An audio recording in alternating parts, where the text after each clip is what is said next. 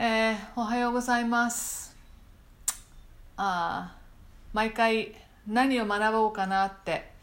えー、悩むんですけれども、えー、少しずつですねこのホームページにも、え、学びのライブラリーみたいなものをあ付け加えて、え、増やしていきたいと思っているのであの後で、え、それもお教えしますのでよかったらホームページの方もえー、ご覧になってください、えー、今日はこの神様が創造した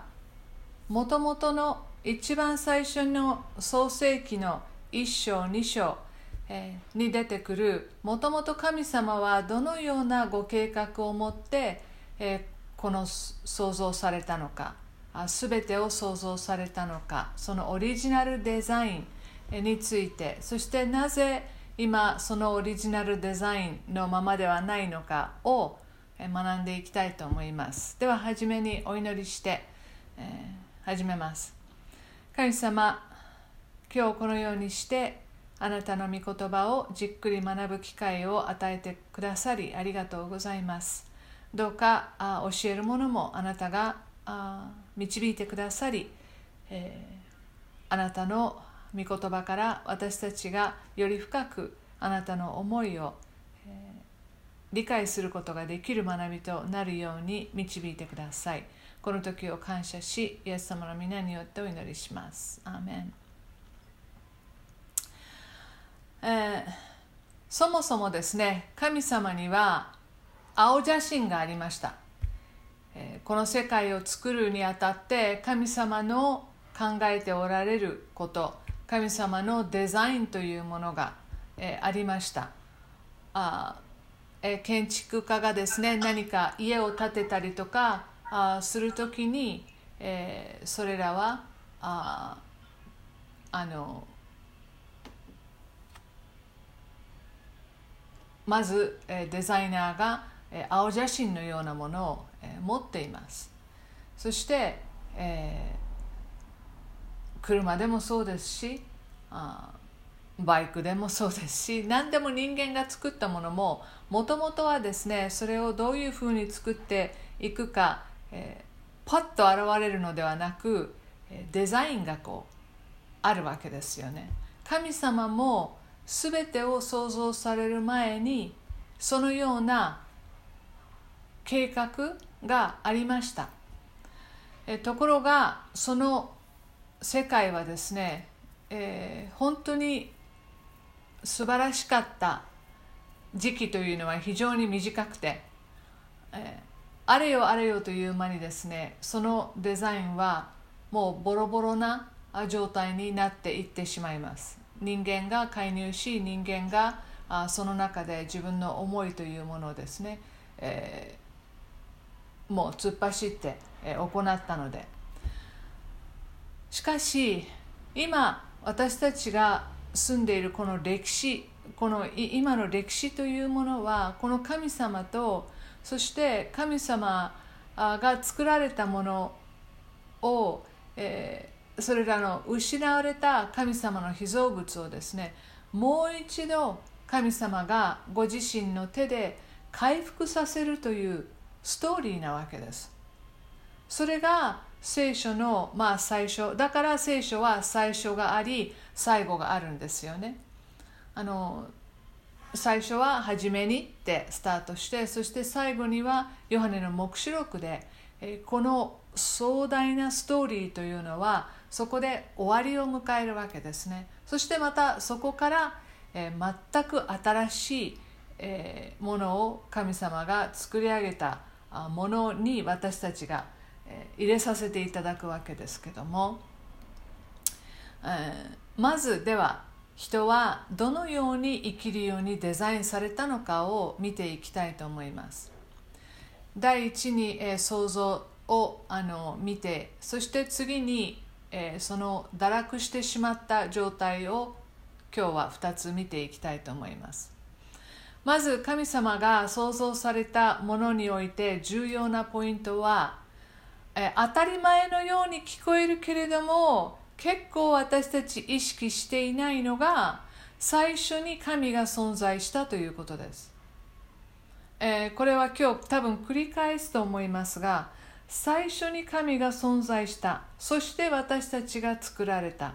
その反対ではないんです。創世記の一章の一節に初めに神が天と地を創造されたとあります。初めが神がおられた。そしてこの神が天と地を創造された。ですから私たちがいて神がいるではないんです。神様がいて私たちがいるんです。そしてその私たちがその存在する意味も神様が全て作られたことなんです、えー、ただただそこにね現れてそして存在するだけではない。私たちが生きる意味存在する意味も全て神様が、えー、考えて想像した生きる目的も全てです。そしてですね神様はそれをめちゃめちゃに壊してしまった私たちなんですけれどもそその新たに何かを、え作り変えられることができる神でもあります。それは後で見ていきますけれども私たちの人生でねああもうもうダメだ。もう終わった、えー、あれは過去のことっていうふうに思えることごとも時に神様はですねそれを回復してくださいます。あがなってくださいます、新しくそれをですねちょっと違う形で作り変えてくださる、え、死んだと思ったものをまた生かすことができる、え、そういう方なんですね。私たちの人生で起こる全てのことに対する答えは聖書では神にあるよすべての私たちの疑問難問は、えー、聖書に答えがあるよと、えー、そしてその聖書は神にあるよと言っています。ですからまず第一にまず神が存在したということ。そして私たちを作られた。そして2番目に神様が作られたこの創造の中で非常に重要なのはリレーションシップです。関係人間関係神との関係の重要性です。神様はご自分のために人を作られました。そして、え私たち人を一人作られたのではなく、え多く、まあ、2人を作ってそしてその2人はまた一つとなるんですけれども2人を作ってそしてその2人にですね「埋めよ増えよ地に満ちよ」と神様は大きな家族を作りたかったわけです。えそれはあの次回エヴァを学ぼうと思うんですけどもそこでえもう少しあの詳しく話をしていきたいと思ってるんですけど、えー、ですから私たちがお互いを、えー、必要としています人間がお互いをあリレーションシップというものの中で、え、励まし合ったり慰め合ったり支え合ったり、え、するために神様はこの関係というものを非常に重視しておられます。創世紀の2章の18節に神である主は言われた。人が一人でいるのはよくない。私は人のためにふさわしい助け手を作ろう。全部良かったんですね。えー、5日目、えー、素晴らしい。素晴らしかった。あしかし6日目に人を作られた後にですね、えー、神様はその時のコメントがですね、えー、非常に良かったっておっしゃってるんですね。ですからいろんなあ地球のさまざまなものを作った中で人を作った時に特に神様は喜ばれたんですね、え人は一人だけでは良くない。神様はそれでは不完全だと思われたのでその人のためにふさわしい人を作られました。ありがたいことに日本語の聖書では、人とあるので英語なんかは man 男という、まあ、文法的にどうしても男か女かこう he, she って書かなければいけないんだけれども日本語の場合人とあるのでこちらの方があの実はあの重要なんですね。人を作ったということ。そして人を2人作った。でもこの2人はまた1つとなってそしてこの1つとなった2人がまた子供を、えー、産む。そしてそこで、1つの家族ができる。そしてまた2つの家族3つの家族というふうにですね。そしてみんな神様の、似姿に、作られている。だから一人の人も神様の似姿に作られていますけれども神様のオリジナルデザインではその多くに多くになった人々も、えー、一つとなって一致して神の姿を表すということなんですね。ちょっと難しくなるかもしれないけど。だから、えー、私たちは神の家族と呼ばれていますね。また一つの体というふうに言われていますけれどもこの私たちが神の子供である私たちがみんなでこう一致していく中で神様に栄光を期するということを言いますよね、え、その一致の重要性をよく話しますけれどもだから私たちは一人個人であろうが多く集まったものであろうがそれらが一致した時に神の姿をそこで表すことができるということもあの広い意味で、え私たちのこの関係の重要性というものがあるわけです。そして神様が作られたこの2人の人間の、えー、関係性は完全でした。そして神様との関係も、えー、完全でした。全く素晴らしく、えー、美しく調和が取れていました。そして非常に親密な関係でした、え、互いを見合っても何の恥もない。何も隠すものがない。ありのままの自分を、えー、さらけ出す。そして相手もそうする。そして互いを受け入れる。非常に親密な関係があった。神もそのエデンの園にですね、えー、いつも、えー、一日、えー、一回、えー、来られてその人間のその2人とですね、えー、深い、えー、親密な、えー、関係を交わりを持たれたんですね。私たちにはこれがどんなに素晴らしいものだったのか、えー、は残念ながら味わうことはもうできません。分かりません、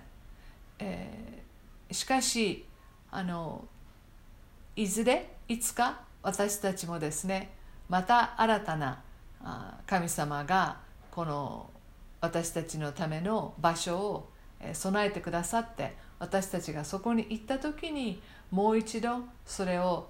私たちもこの地上では味わえなかったものをいずれ味わうことができるようになることを神様は約束はしてくださっています。そして3番目に重要なのが神様が全ての権威を持っておられるということです、えー、全てにおいて指示を出すのは神様です。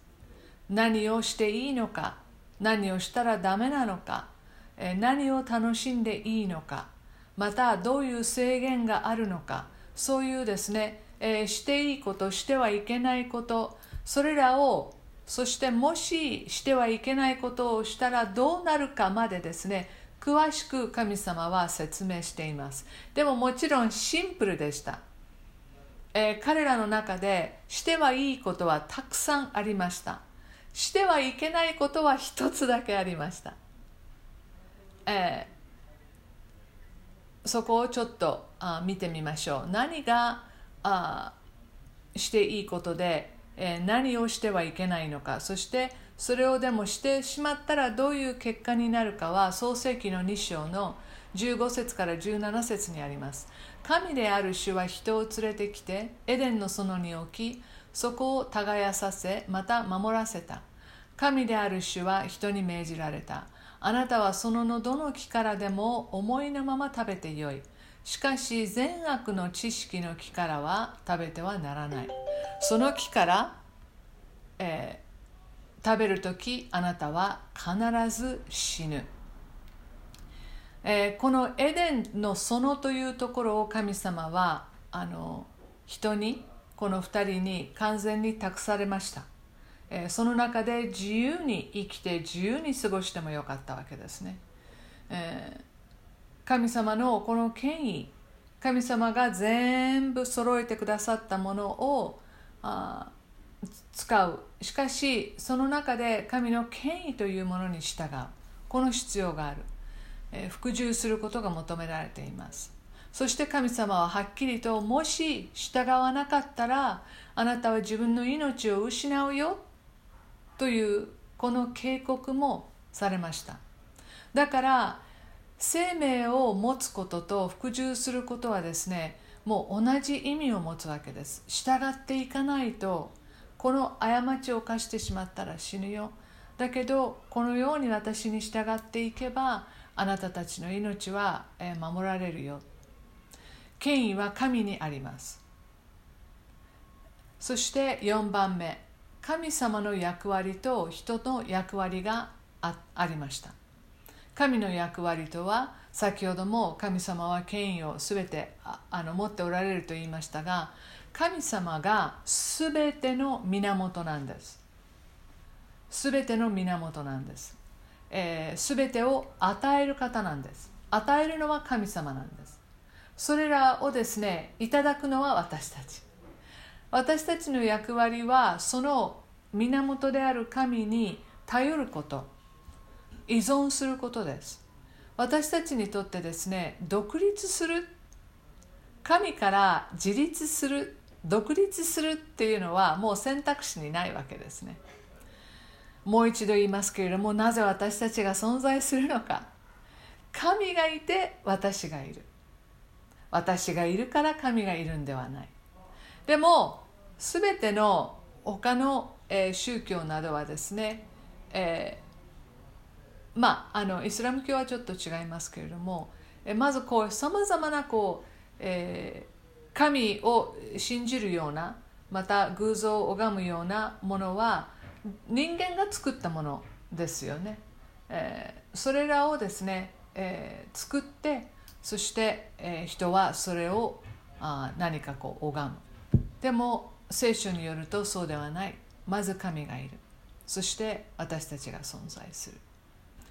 えー、独立して自立するということは互いのですね人間同士の関係においても健全ではないんです。私たちはお互いを必要としているわけです。これはではそのあの自分と神様との関係がしっかりしていて神様に頼っている。上で人との関係が、横の関係があると非常に健全な、生活をしていくことができます。でも神と自分との関係がどんどんどんどんここでこう歪んできてしまったり、えー、それを何ていうのかなこう無視してしまったりすると人間同士の関係もですね、えー、誤ったものになってきます。それは後でですね、えー今どどうなったのかを見ていきますけれどもこの時人間は人間で自分の思いを持ち自分の考えていることがありそして自分の役割がある。しかしその中で互いに助け合う。そういう両方が健全な形で成り立っていたわけですね。ちょっとここで補足しますけれどもあの神は今先ほど権威があると言いましたが神が全てを支配する方です。でどこかで人間の中でそういうふうに言う聞くとえ？って何かそれに逆らいたくなるようなえー、人間のこの傲慢さというものがどうしても出てきますよね。ですからそこにはさまざまな思いがあります、えー、しかしそれはまずまずもって神を正しく捉えていないというのが問題です。神様を正しく捉えていたら、えー、人間のように支配される方ではないということがわかるはずなんですけれども、えー、私たちの捉え方が歪んでしまっているのであの何か非常に私たちを異常に束縛するとかあハイコントロールとかそういうふうに思う思ってしまいますよね。でもそうではない、えー、神様はこのそもそもオリジナルデザインの発案者であり創造者でありそして支配者です。呼ぶ記の38章の4節に「私が血のもといを定めた時あなたはどこにいたのか?」と呼ぶに言っています。分かっているなら告げてみよう。もう呼ぶに対してですねこの呼ぶはなぜ自分はこんなことになってしまったんだっていう、えー、非常につらいわけですよね。すごくもうあの試練に遭いそして自分の体もボロボロになりあ友達も自分のことを理解していない。そういう中でヨブは必死に自分の正しさをですね訴えようとするわけです。自分は何も悪いことをしていません。私はこれだけあなたのためにやったじゃないですか。子供たちのことまで心配して私はあの何の間違いもないように、えー、慎重にあやってきたじゃないですか。ものすごく自分のその正しさを主張する予部に向かって、え、神様はお前は自分のことを分かっているように言っている。また、えー、全てのことを分かったようなものの言い方をしているが分かってないよと、えお前が分かっていないものはもういっぱいあるんだよ。私は分かっている。でも君には見えていない分かっていない把握できていないものがいっぱいあるよ。でその中で、えー、神様は私が血のもといを定めた時あなたはどこにいたのかと分かっているのか。でも他にもおっしゃいますよね、えー、こういうふうになるこの自然現象を見てえー、お前はそれを何とか操れるのかとかですね。いろんなことを神様はおっしゃっていますけれども、えー、この発案者です。神様は全てをコントロールします、えー、理解しておられます。私たちの中で、えー、神様ちょっとあなた大丈夫ですか？ここちゃんとなってませんよ。みたいに思うことはあります。しかしそうではない。で神様が私たちにですね求められるのはですね私たちがコントロールするものは自分だけ。自分のセルフコントロールはしなさいねと、えー、しかし、えー、全てをコントロールしておられるのは神様です自分に任されたものと自分自身を自制すること。ここはあなたがコントロールしなさいと、えー神様は命の次に、えー、審判者であり私たちは命の経験者なんです、えー、神様がですね善と悪の区別が神様が分かる方です。善悪の理解を人間にも分かさ分からせることは神様の御心ではありませんでした。え神だけが神であること、え他が神になってはならない、えこれが神様の計画でした。だから善と悪を知る気に近づいてほしくなかった、え人は何が良いのか悪いのか判断する必要もなかったんです。全くそれもあの判断するために作られていない。それは神だけがご存知で。私たちはそれを何かこう知る必要もなかった。ただただ私たちは命を楽しむことそして与えられた役割をですね、えー、自由に、えー、やる行う。でも神の座は神のもの。ということでした。神様が全てを創造された時に神様が規則を作りました。そしてその規則に、えー、人間は従う。これが神様の目的でした。ちょっと今創世記の一章の26節から31節を見ていきたいと思います。神は仰せられた。さあ人を我々の形として我々の似姿に作ろう。こうして彼らが海の魚空の鳥家畜地のすべてのもの地の上を這うすべてのものを支配するようにしよう。神は人をご自身の形として創造された。神の形として人を創造し男と女に彼らを創造された。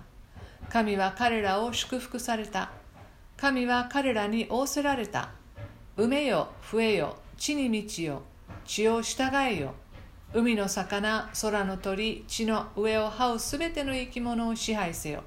神は仰せられた。見よ私は地の地面全面にある種のできるすべての草と種の入った実のあるすべての木を今あなた方に与える。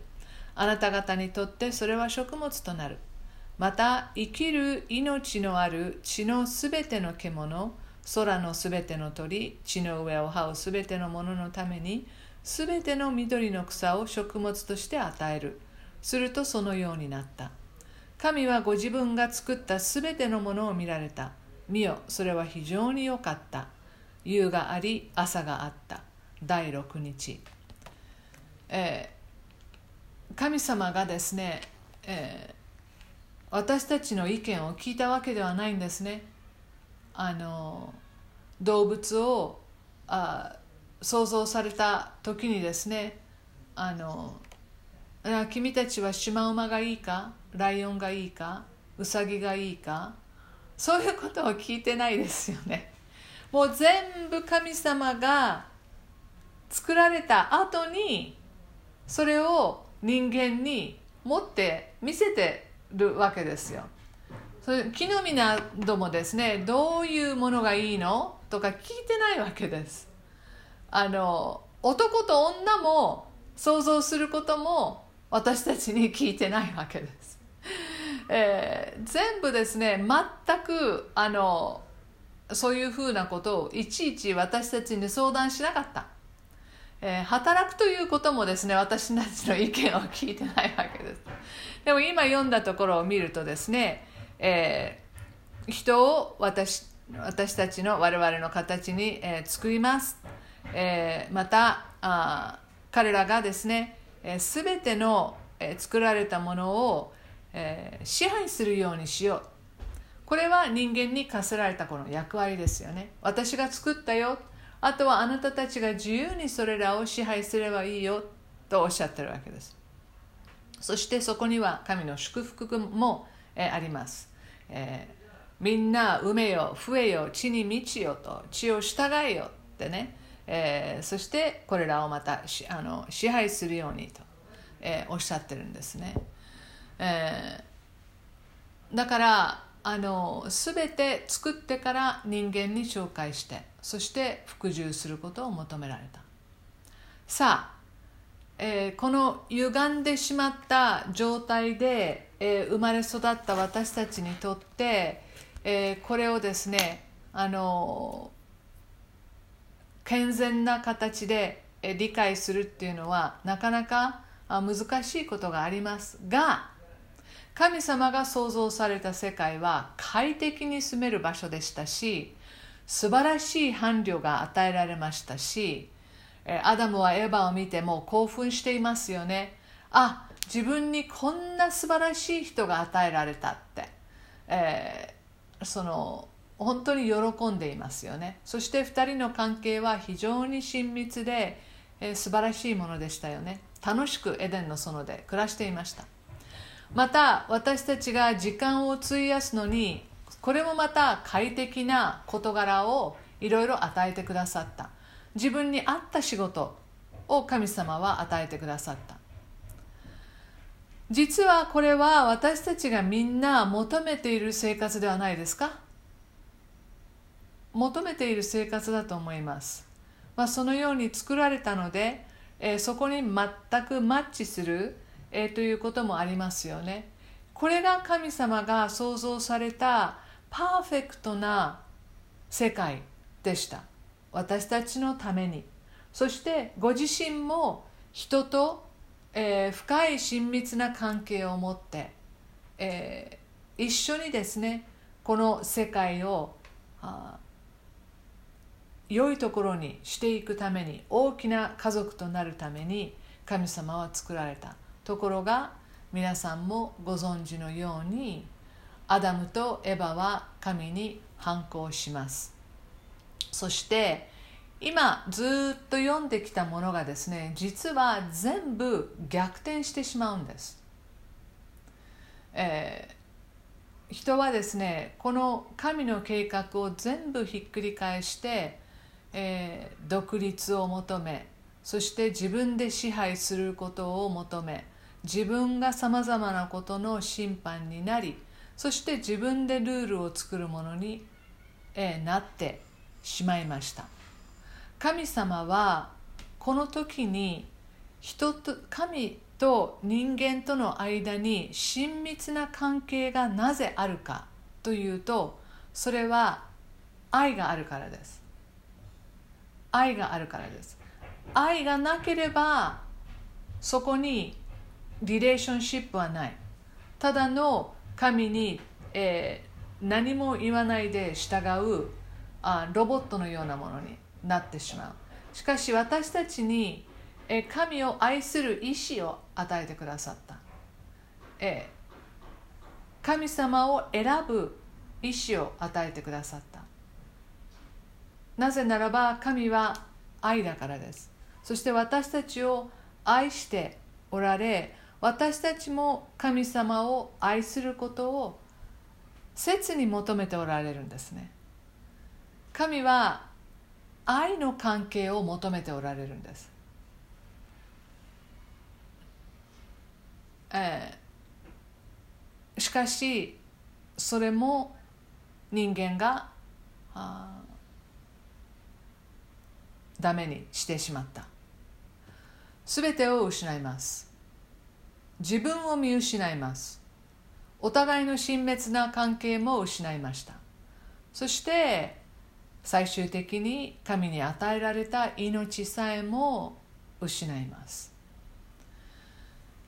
えー、先ほど、えー、神が源だと言いましたね。でもひっくり返してしまったので自分が源なので自分が根源になってしまっているので人間は自分に頼ります。神に頼るなんてそんな弱いことっていうね、えー、自分でできる自分に頼る、それこそが人間がですねするべきことだというふうに思う、えー、自分がさまざまなものを作るので、え自分のために生きます。神のためでためでもなくまた多くの場合人のためではない。自分中心、えー、そして、えー、自分が支配するのでどうなるか。自分がですね全てを支配しようとすると自分の世界をですねコントロールしようとするわけです。支配。同じ言葉ですけれども。人間関係も自分でコントロールしようとしています。でも結果的にコントロールできないわけなんですね。えー、自分がそして審判になります。いろんなことをジャッジします。いろんな判断を自分がします。決めます。そうすると、えー、自分がジャッジなので 自分が審判なのでこれは悪い。これはいい。これは良くない。これは嫌だ。みたいにですね、えー、なっていくわけです。人をいろいろと裁きます。そして自分自身も裁いてしまう。自分を正しく見ることができない。自分も他者も本当に深い意味で知ることができないんですね。人文が人生を計画しそして自分で決まり事を決めるので自分の好きなように生きるわけです。えー、本当に私たち今の地球を見てもどれだけ人間がコントロールするという名目で、えー、支配しているかのように見えてこの人間のこの支配がどれだけこの地球を、えー、破壊していっているか。わかるでしょ、えー、良い管理者として神様はこの地球を人間に与えられましたけれども、えー、それらをですね正しくあの行うことはできない、えー、核であるその夫婦からしても仲良くなれない互いを裁くそして、えー、結果的にこう別れる、えー、家族はですねあの分裂してしまうというその部分からも世界規模の国対国でさまざまなことにおいて争い合う、えー、そして戦争をする。そして自然を破壊する、えー、このような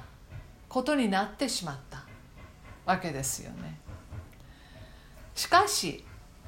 しかしですよ。神は人間が壊したものを修復するため働かれました。そして今もそうです、えー、これが聖書の言う贖いです。神様は贖いのスペシャリストです、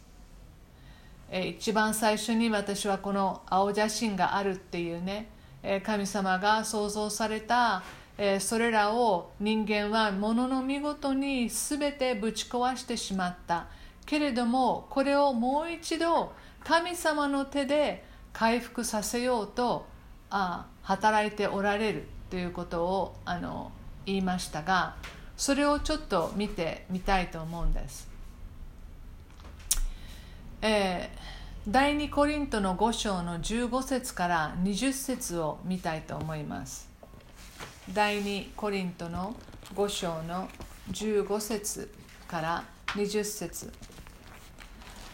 キリストはすべての人のために死なれました。それは生きている人々がもはや自分のためにではなく自分のために死んでよみがえった方のために生きるためです。ですから私たちは今後肉に従って人を知ろうとはしません。かつては肉に従ってキリストを知っていたとしても今はもうそのような知り方はしません。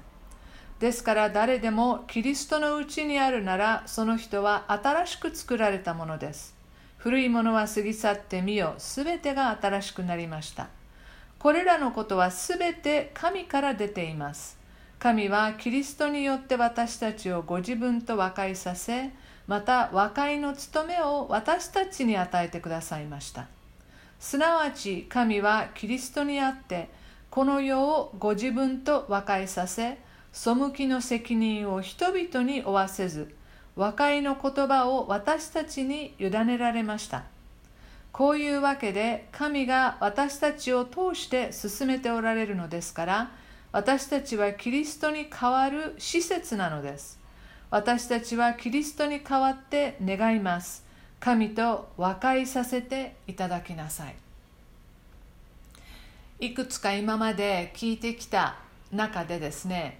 えー、人間が壊してしまったものを神様が回復してくださるっていうそのヒントになる御言葉がありましたよね、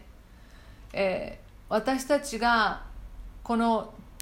罪の結果、えー、死んでしまうことに対してキリストが十字架にかかってくださったことで私たちはこの永遠の命というものをいただけるようになりました、えーそして、えー、ここに生きている人々がもはや自分のためではなく自分のために死んでよみがえった方のために生きようと、えー、今まで自分のために生きていた人間がこのイエス様を受け入れ信じ従うことで、えー、この方のために生きる。オリジナルデザインのですね、え神に従って生きるというところをここで、え私たちは回復していくことができるわけです。そして私たちは肉に従って人を知ろうとはしません。この肉という言葉よく使われますけれどもまあそもそもの私たちのことを言っています。もともとの私たちですね、えー、人間っぽくこう考えてしまう思いとか、えー、そういったような部分です、えー、一時的なものだったりですね、えこの私たちが今持ってる肉体の、えこのあ命ですね。でも私たちはもうこの肉に従って人を知ろうとはしません。もう神様の目から見てこの人たちを見る。だから私たちは人を裁かない。そして自分自身も裁かない。自分をありのままに受け入れてくださる神様がいてその神様が見るように私たちは他の人も見そして自分自身を見ることができる。そのような知り方をしていく。ですから誰でもキリストのうちにあるならその人は新しく作られたものです。エデンの園で作られた人がですねもう、えー、追放されてそして死んで亡くなった。あしかしこのようにして神様はまた介入してくださり、えー、回復をさせてくださり私たちはまた新しく創造されたと言っている。もちろんこの今持っている肉体は朽ちていきます。しかし私たちには永遠の命が与えられました。そして新しい、えー、創造を神様は私たちの内側にしてくださったわけですね。もう全てが新しくなったあわけです。その中で。今までの生き方からもう全然違う生き方をすることができるようになった。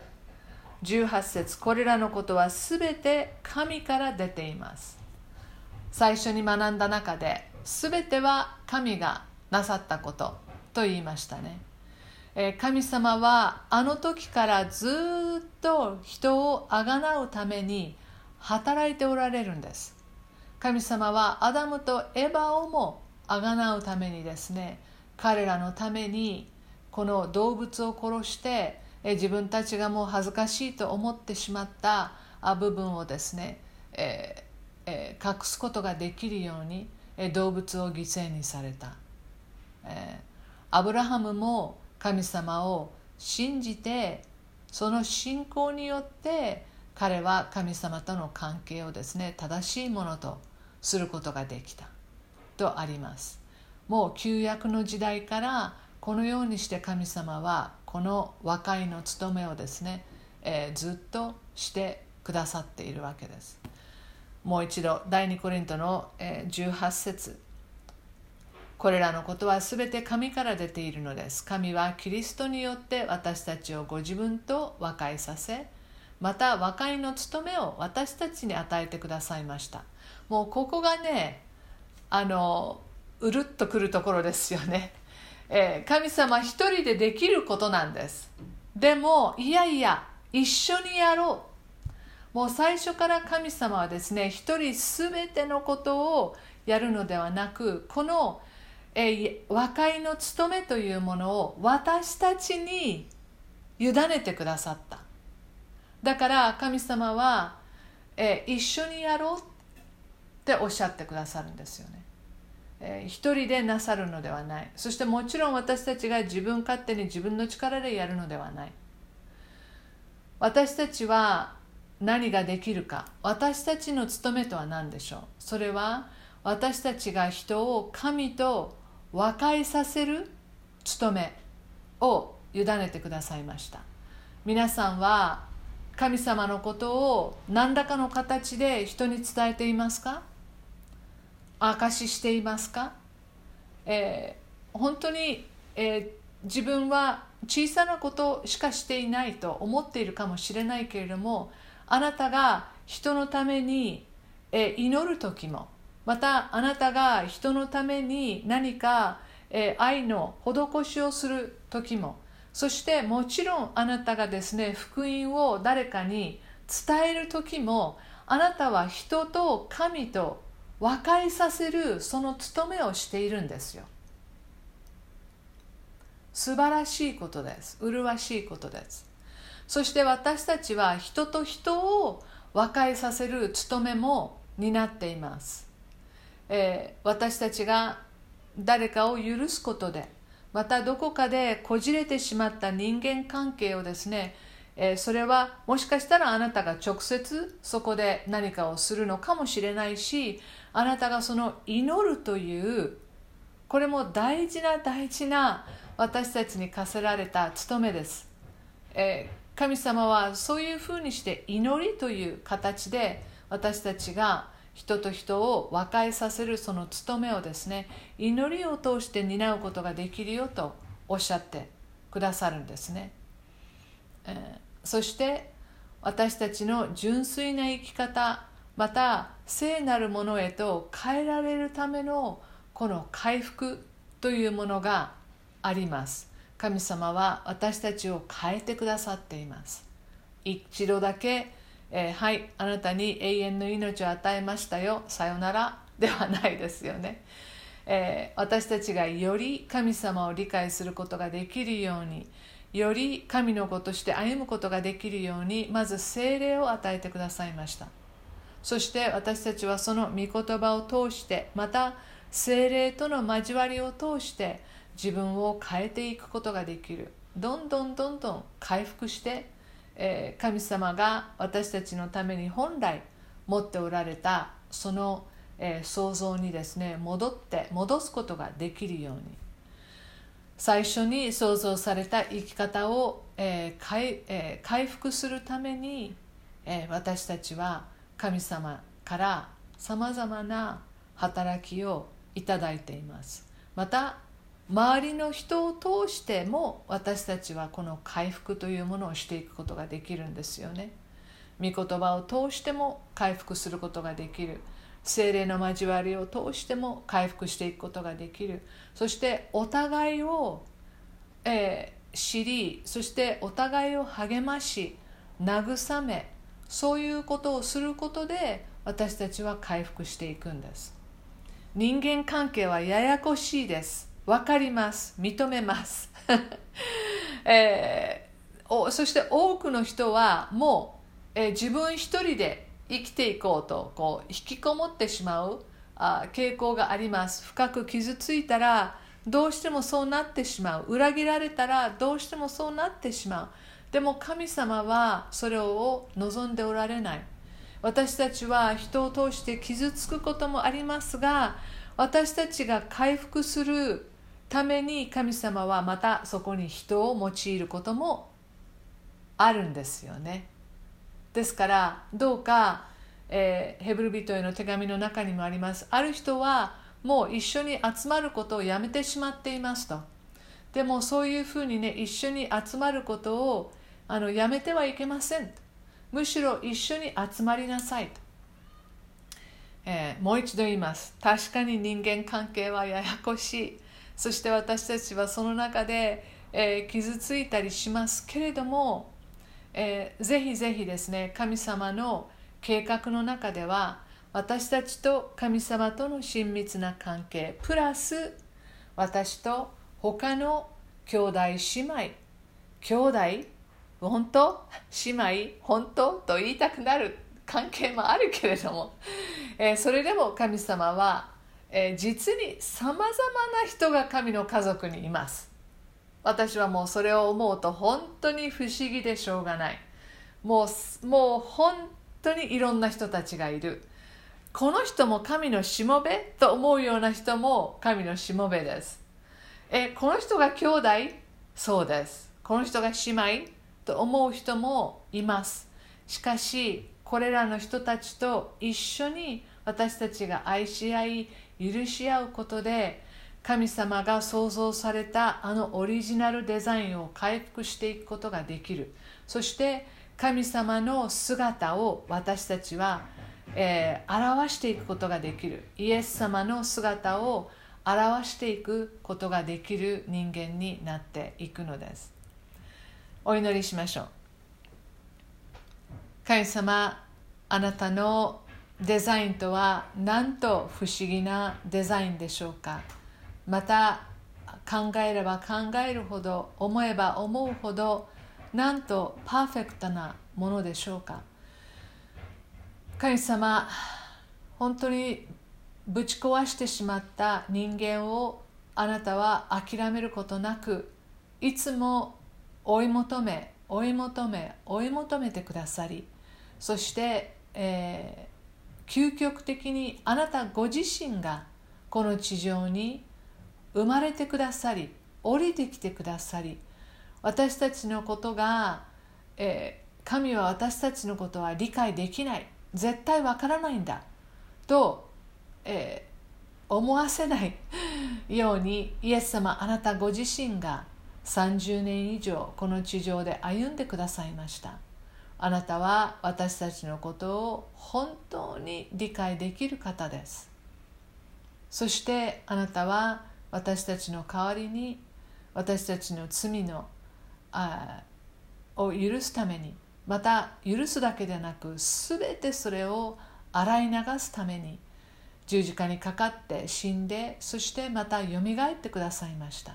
そして今も生きて私たちとの親密な交わりを望んでおられる方であることを覚える時に神様私たちには想像できないほどの壮大なあなたの計画があることを、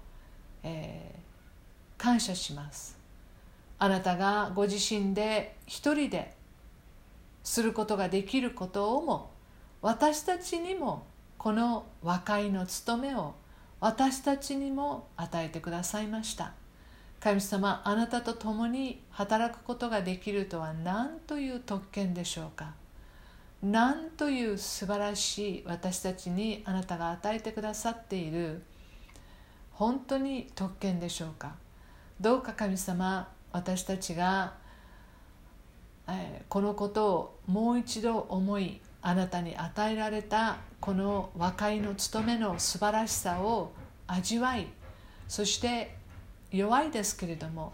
あなたと共に歩みながらますますこの和解の務めをすることができるものへと主よ私たちを用いてください。この学びを感謝しイエス様の皆によってお祈りします。アーメン。